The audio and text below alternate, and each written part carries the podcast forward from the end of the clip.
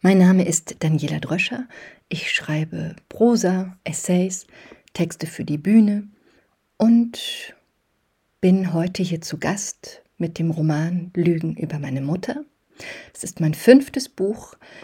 2009 erschien mein Debüt Die Lichter des George Psalmanazar. Darauf folgte der Erzählband Gloria 2010. Als drittes Buch veröffentlicht habe ich den Roman Pola 2012 alle drei erschienen im Berlin Verlag. Als viertes Buch folgte 2018 das Memoir Zeige deine Klasse, die Geschichte meiner sozialen Herkunft. Ja, Lügen über meine Mutter ist die Geschichte einer Kindheit, in den 80er Jahren. Die Geschichte spielt von 83 bis 86. Sie ist immer wieder unterbrochen von kleinen essayistischen Passagen, in denen meldet sich die erwachsene Tochter zu Wort. Mm, die Geschichte selbst ist in Kinderperspektive geschrieben. Es ist ein erst sechs, dann sieben, dann acht, dann neunjähriges Mädchen mit dem Namen Ela. Es ist ein autofiktionaler Roman das heißt, ähm, es gibt unübersehbare autobiografische Bezüge, aber mm, es ist ein, ein äh, Feuerwerk der Fiktion, so würde ich sagen. Ich habe mir große Freiheiten genommen, zu erzählen, zu erfinden und zu verdichten und eine ganz eigene Geschichte aus diesem Stoff zu stricken. Was ich Ihnen mitgebracht habe, ist eine längere Passage aus dem, jetzt muss ich selbst überlegen, zweiten Kapitel, richtig, aus dem zweiten Kapitel. Hm, Sie sollten vielleicht wissen, das große Lebensthema ähm, des Kindes und auch der Mutter ist ähm, das Diät halten müssen. Also die Mutter ist in den Augen des Vaters zu dick und soll abnehmen. Das ist das große Leitmotiv im Buch. Und mh, an diese Forderung ja, sind viele Streitigkeiten geknüpft, Konflikte und ein Auf und Ab, das sich eben nicht nur auf der Waage bemerkbar macht, sondern eben auch in den Stimmungen zwischen den Eltern und auch zwischen Eltern und Kind. Ähm, die Familie lebt in einem Haus, in dem auch die Schwiegereltern leben.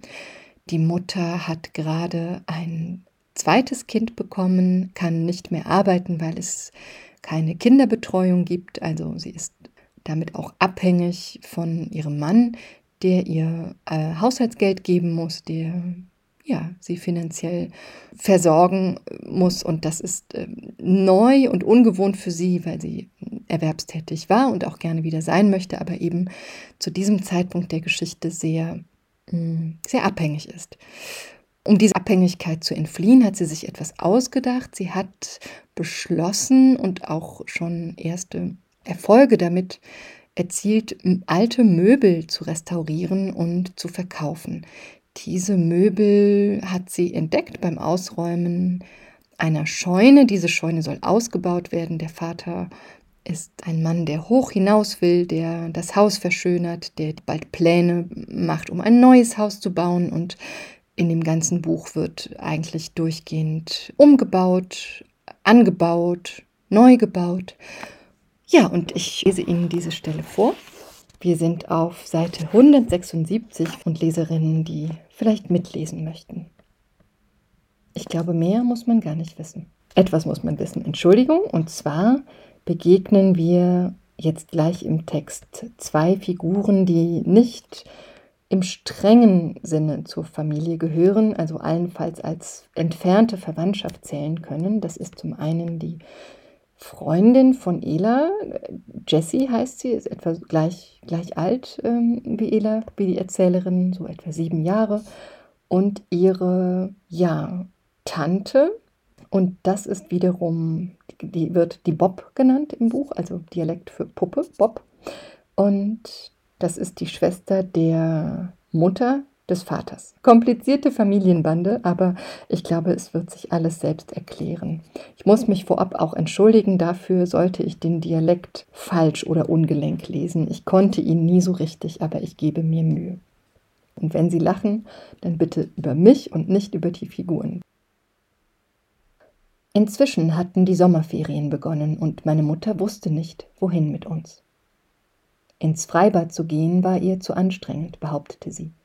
Stattdessen baute sie Jessie und mir regelmäßig das Planschbecken im unteren Teil des Gartens auf. Wir liebten das orangefarbene Bassin. Ich war inzwischen fast acht und Jessie sogar schon neun, aber wir konnten nicht genug davon bekommen, obwohl wir eigentlich schon zu groß waren für das Becken. Dann erhielt meine Mutter ein Einschreiben. Es war ein Tag unter der Woche, mein Vater war noch auf der Arbeit. Jessie und ich spielten in der Küche ein Angelspiel, bei dem man mit einem magnetischen Holzstab verschiedene bunte Fische, die aus Karton gefertigt waren, über den Rand eines Aquariums emporziehen musste. Als es an der Wohnungstür klingelte, musste meine Mutter ein hellgelbes Kuvert persönlich von der Briefträgerin entgegennehmen. Auch für meinen Vater ließ die Frau einen Umschlag da, nur war dieser hellgrau. Die Post stammte, so viel verstand ich, von einem Gericht. Nachdem sie den Brief geöffnet hatte, stand meine Mutter erst eine Weile reglos da. In der rechten Hand hielt sie die Angel mit dem Magneten am Ende, daran hing ein winziges Fischgerippe, das ein größerer Fisch abgenagt hatte. Sie verklagt mich, sagte sie dann. Wegen Diebstahl. Ich fasse es nicht. Wer sie, wollte ich wissen. Sie klang weniger bedrohlich als er. Er hätte bedeutet, dass es sich bei dem Kläger um einen Mann handelte, einen Richter, einen Polizisten, einen Tankwart. Sogar mein Vater kam mir in den Sinn. Die Klägerin war niemand anderes als die Bob. Die Diebesbeute sollten das Fremdenzimmer und die beiden Kiefernschränke sein. Die Anklage lautete unerlaubte Aneignung von Mobiliar, das zu gleichen Teilen den beiden rechtmäßigen Erbinnen, also der Bob und Martha Oma gehörte. Das Ganze kam wie aus dem Nichts. Meine Angst, dass die Bob ihrem Pflegekind nach dem Vorfall im Hof verbieten würde, mit mir zu spielen, hatte sich als unbegründet erwiesen. Jessie war weiter wie gehabt bei uns zu Hause ein- und ausgegangen. Seit dem Vorfall im Hof hatten die Bob und meine Mutter einander nicht mehr gegrüßt, das war alles. Auch deshalb traf sie der Angriff aus heiterem Himmel. Meine Mutter fasste sich an die Stirn.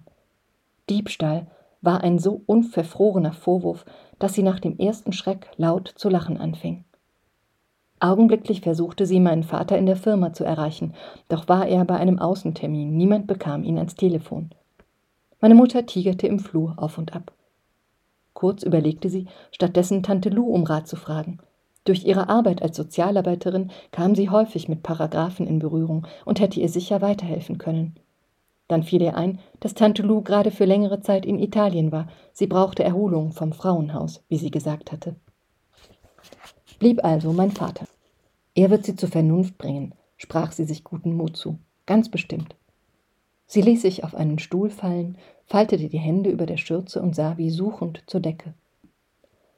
Jessie hatte die ganze Zeit über tonlos dagesessen. Nun stand sie auf und wandte sich zum Gehen. Ich rede mit ihr. In ihren Augen blitzte etwas auf, ähnlich wie damals an der Schießbude, als sie ihren hasserfüllten Blick anstelle ihres Gewehrs auf die braune Manuela gerichtet hatte. Aber nein, nicht doch, sagte meine Mutter. Doch da war Jessie bereits zur Tür hinaus.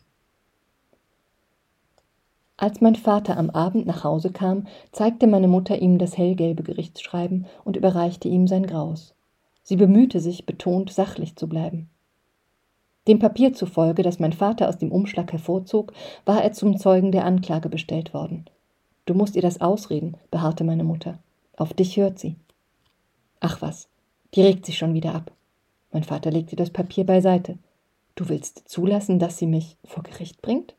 Das, mein Vater hob die Schultern, das hättest du dir früher überlegen müssen. Ich sah, wie meine Mutter in Panik geriet. Was soll das heißen? Dass du nicht mit ihr redest? Und vor Gericht? Du sagst aber nicht gegen mich aus. Ich bin dann in China, sagte er. Schon vergessen? Wie praktisch, fauchte meine Mutter. Gut, dann brauche ich eben Geld, wenn ich schon sonst nicht auf dich zählen kann. Geld? Wofür? Für einen Anwalt. Ach was, Anwalt, winkte mein Vater ab. Was soll schon passieren? Du willst, dass ich diesen Prozess alleine durchstehe?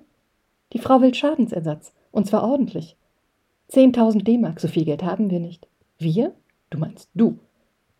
Meine Mutter starrte ihn entgeistert an. Fassungslosigkeit, Abwehr und Entsetzen spiegelten sich gleichermaßen in ihrem Blick. Was dann losbrach, war ein so fürchterlicher Streit wie schon lange nicht mehr. Nachdem ich in mein Zimmer geschickt worden war, verfolgte ich das Geschehen von den Treppenstufen aus. Mein Vater verweigerte ihr tatsächlich das Geld für die Anwaltskosten. Woher soll ich so eine Summe nehmen? rief meine Mutter. Frag doch deinen Vater, der ist doch so reich.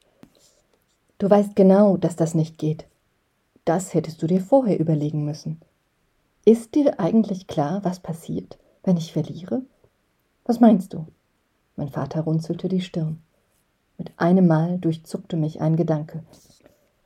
Das Wort Gefängnis leuchtete wie Blaulicht in mir auf. Wenn ich verliere, haftest du für mich mit als mein Mann. Ich atmete auf. Wenn mein Vater mithaftete, war alles in Ordnung. Schließlich verdiente er genug Geld, oder nicht? Das, das wäre mir aber neu, stotterte mein Vater.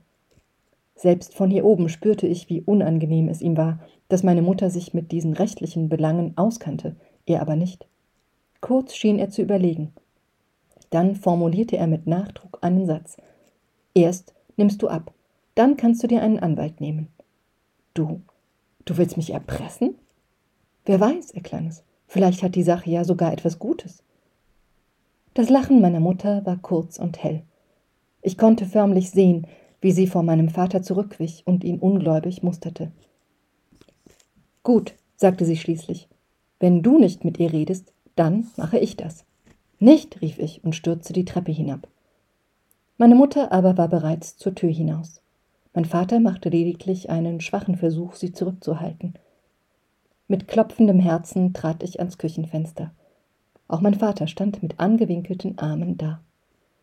Wir sahen, wie sie mit resolutem Schritt die Straße überquerte und sich vor dem Fenster im ersten Stock aufbaute, so wie sie es schon einmal getan hatte, um die Bob in ihre Schranken zu weisen. Sie klingelte. Niemand öffnete. Dann aber wurde das Fenster im oberen Stockwerk aufgerissen und wie aus dem Nichts schoss ein riesiger Schwall Wasser auf meine Mutter hinab. Ich schrie auf. Atemlos starrte ich auf das, was sich nur wenige Meter vor uns entfernt abspielte. Ich wusste nicht, Wer mir verrückter erschien in diesem Moment, die Bob, die einen Eimer Wasser aus dem ersten Stock gekippt hatte und jetzt auf meine Mutter einbrüllte, oder aber meine Mutter, die sich stumm das Haar aus dem Gesicht wischte und, nass von Kopf bis Fuß, mit erhobenem Haupt den Heimweg antrat. Der Ehe meiner Eltern, das begreife ich erst jetzt, liegt im Grunde eine faustdicke Lüge zugrunde. Stets hat mein Vater von sich behauptet, ein Familienmensch zu sein. Ich habe lange gebraucht, um diese Lüge zu entziffern, vielleicht weil sie die komplizierteste von allen ist. Seinem Selbstbild nach war die Familie für meinen Vater sein Ein und alles. Im Namen der Familie hat er alle nur erdenklichen Opfer auf sich genommen, Opfer, die zu erbringen ihn niemand gebeten hatte. In Wahrheit aber war mein Vater vor allem mit seinem Aufstieg beschäftigt. Und das hieß leider vor allem mit den gläsernen Decken, an denen er immer wieder scheiterte, im Umgang mit Vorgesetzten und anderswo. Diese Mechanismen der Berufswelt trug er hinein in die Familie. Konkurrenz war ein wesentliches Moment in der Beziehung meiner Eltern. Konkurrenz um Zeit, um Geld, um Deutungshoheit. Sie haben nie miteinander, sondern immer gegeneinander gekämpft, selbst in existenziell bedrohlichen Situationen wie diesen. Ganz so, wie sich die Angehörigen der unteren Klassen untereinander verfeinden. Haben die beiden auch beruflich konkurriert? Wohl kaum. Dafür war die Arbeit meiner Mutter immer zu schlecht bezahlt. Und nach der Geburt meiner Schwester fand sie gar nicht mehr in so etwas wie ein Berufsleben zurück, von Nebenjobs abgesehen. Hätte man Frauen und Männer damals gleich bezahlt, hätte diese Ehe womöglich anders ausgesehen. Vielleicht dienen diese Gedankenspiele auch nur dem Wunsch zu verdrängen, wie groß der Anteil war, den wir an ihrem Unglück hatten, ob wir wollten oder nicht. Wir, ihre Kinder. Das bevorstehende Gerichtsverfahren versetzte meine Mutter in einen sonderbaren Zustand. Sie war sehr darum bemüht, Ruhe und Zuversicht auszustrahlen, aber ich sah, wie aufgewühlt sie war. Es sei ein zivilgerichtlicher Prozess, erklärte sie mir. Sie würde also gar keinen Anwalt brauchen und könnte sich selbst verteidigen. Um gut vorbereitet zu sein, besorgte sie sich in der Kreisstadtbuchhandlung eine Ausgabe des bürgerlichen Gesetzbuches. Ich mache mich kundig über meine Rechte, sagte sie stolz. Lesen kann ich ja. Von diesem Moment an vertiefte sie sich in ihr BGB statt in die französische Grammatik. In keinem Fall würde sie sich nachsagen lassen, eine Diebin zu sein. Es war, als müsse sie dieses Deutschland, das sie und ihre Eltern zu Leuten von auswärts erklärte, höchstpersönlich in die Schranken weisen. Bald schwirrte mir der Kopf von den vielen neuen Begriffen. Bösgläubigkeit, Klage, Erzwingungsverfahren, Entreicherungseinwand. Meine Mutter war der festen Überzeugung, dass die Bob mit ihrer Klage scheitern würde. Damit kommt sie nicht durch, auf keinen Fall.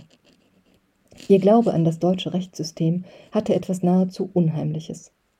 Den Prozesstag Anfang Oktober markierte sie für alle sichtbar mit rotem Edding im Kalender.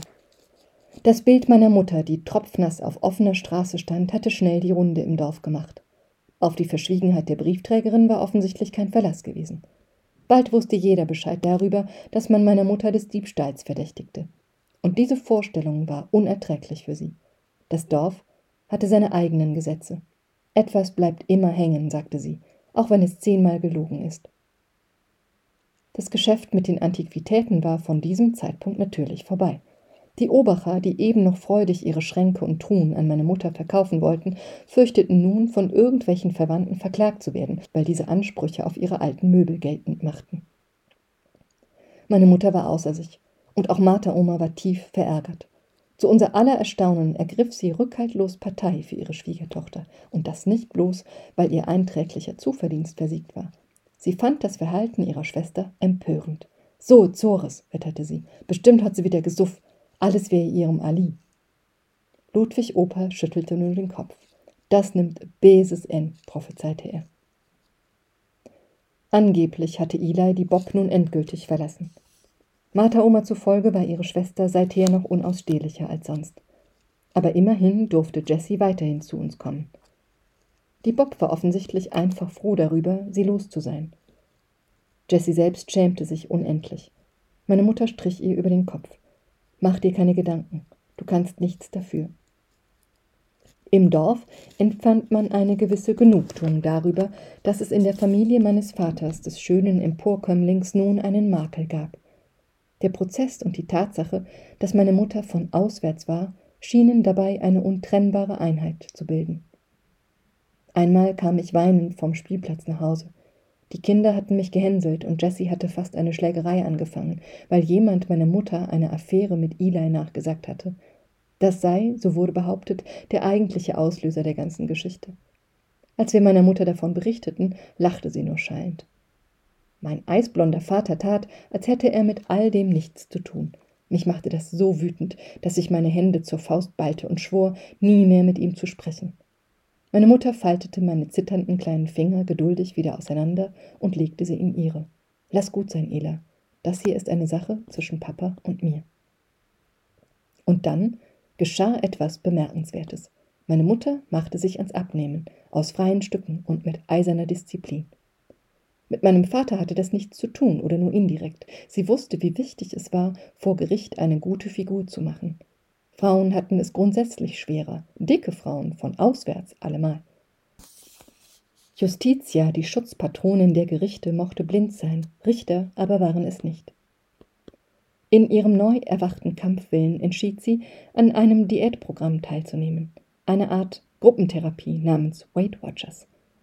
Die Treffen fanden einmal pro Woche abends statt und meine Schwester nahm sie einfach mit. Sie fragte gar nicht, ob mein Vater damit einverstanden war, sondern verschwand jeden Montagabend für zwei Stunden und kehrte aufgekratzt zurück.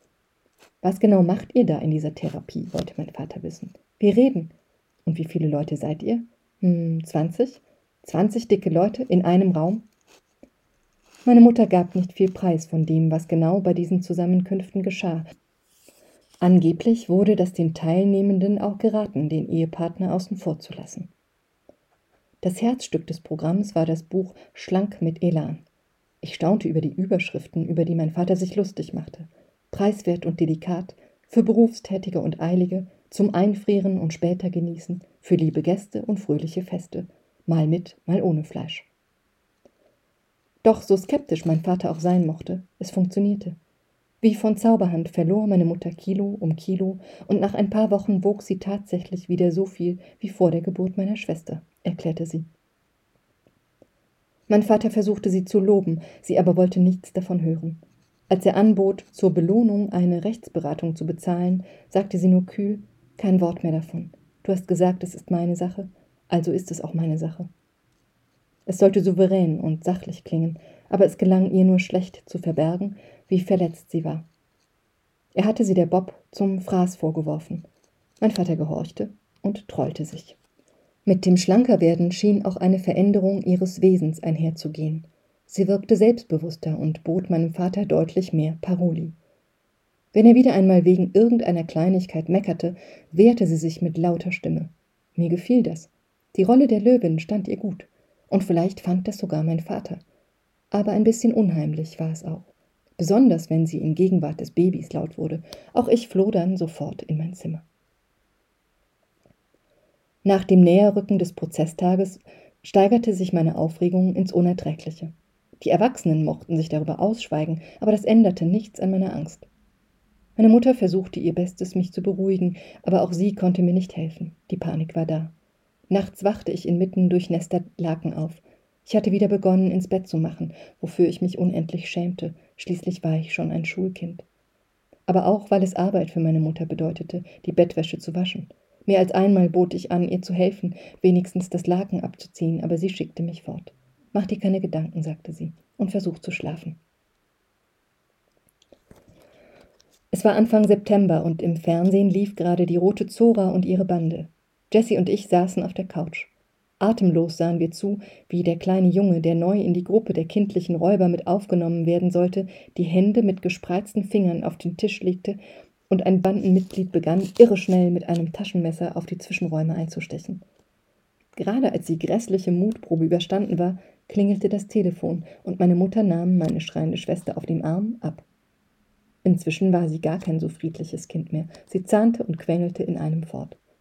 Schaltet mal leiser, bat sie uns. Die Nachbarin ihrer Eltern war am Apparat.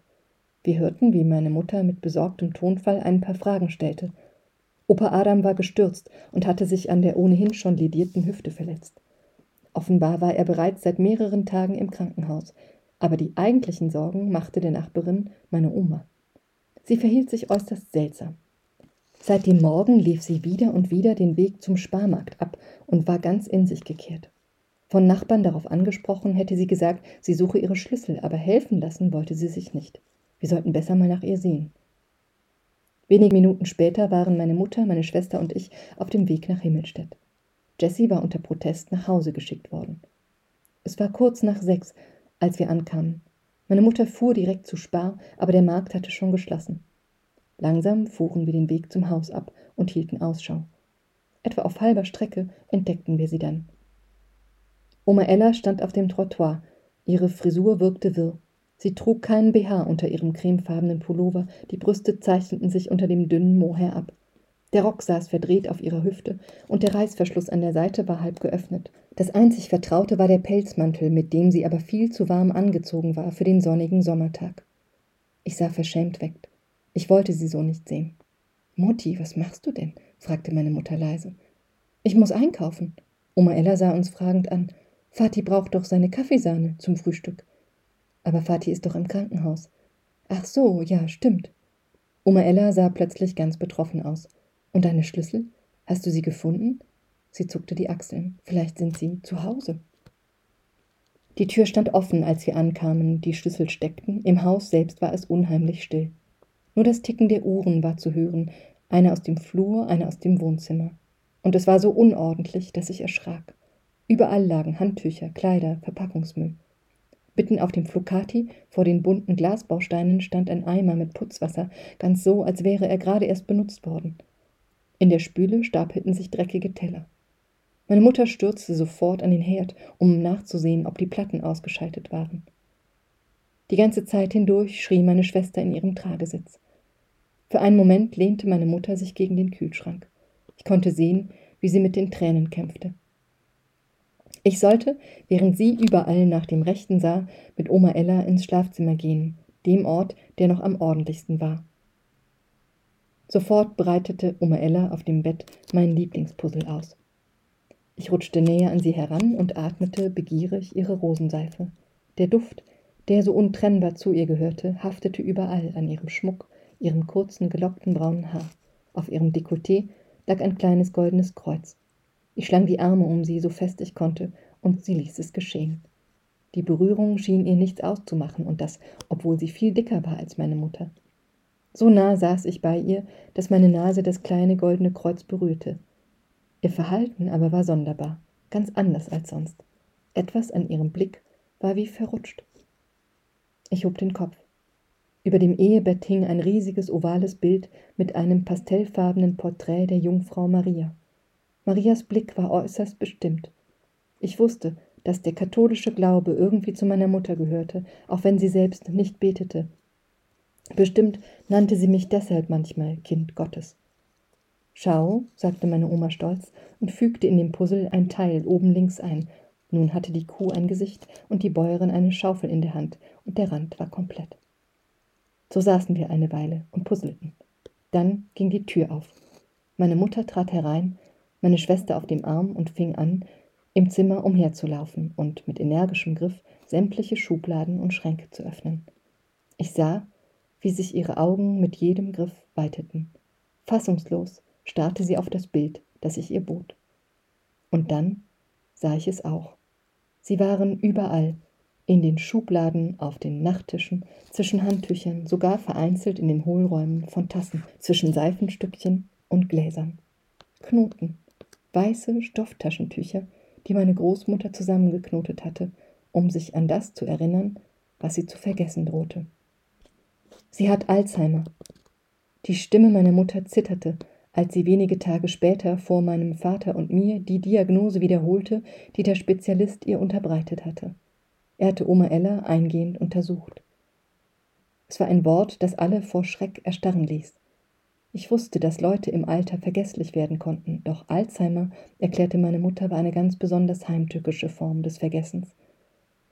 Für meine Mutter stand außer Frage, dass sie sich Oma Ella kümmern würde, solange Opa Adam im Krankenhaus lag. Mein Vater sagte nichts. Der Zustand seiner Schwiegermutter machte ihm Angst, das konnte ich sehen. Ihre Gegenwart schien ihn fast so unangenehm zu berühren wie damals die Patienten im Krankenhaus. Das war Podcast-Literatur von Theo Schneider und der Volkshochschule Kaiserslautern. Heute mit einer Kostprobe von Daniela Dröscher, das bin ich, und meinem neuen Buch Lügen über meine Mutter, das übrigens auf der Shortlist zum Deutschen Buchpreis steht. Es hat Knapp 450 Seiten ist im Verlag Kiepenheuer und Witsch erschienen und kostet 24 Euro. Am Mikrofon verabschiedet sich Daniela Dröscher.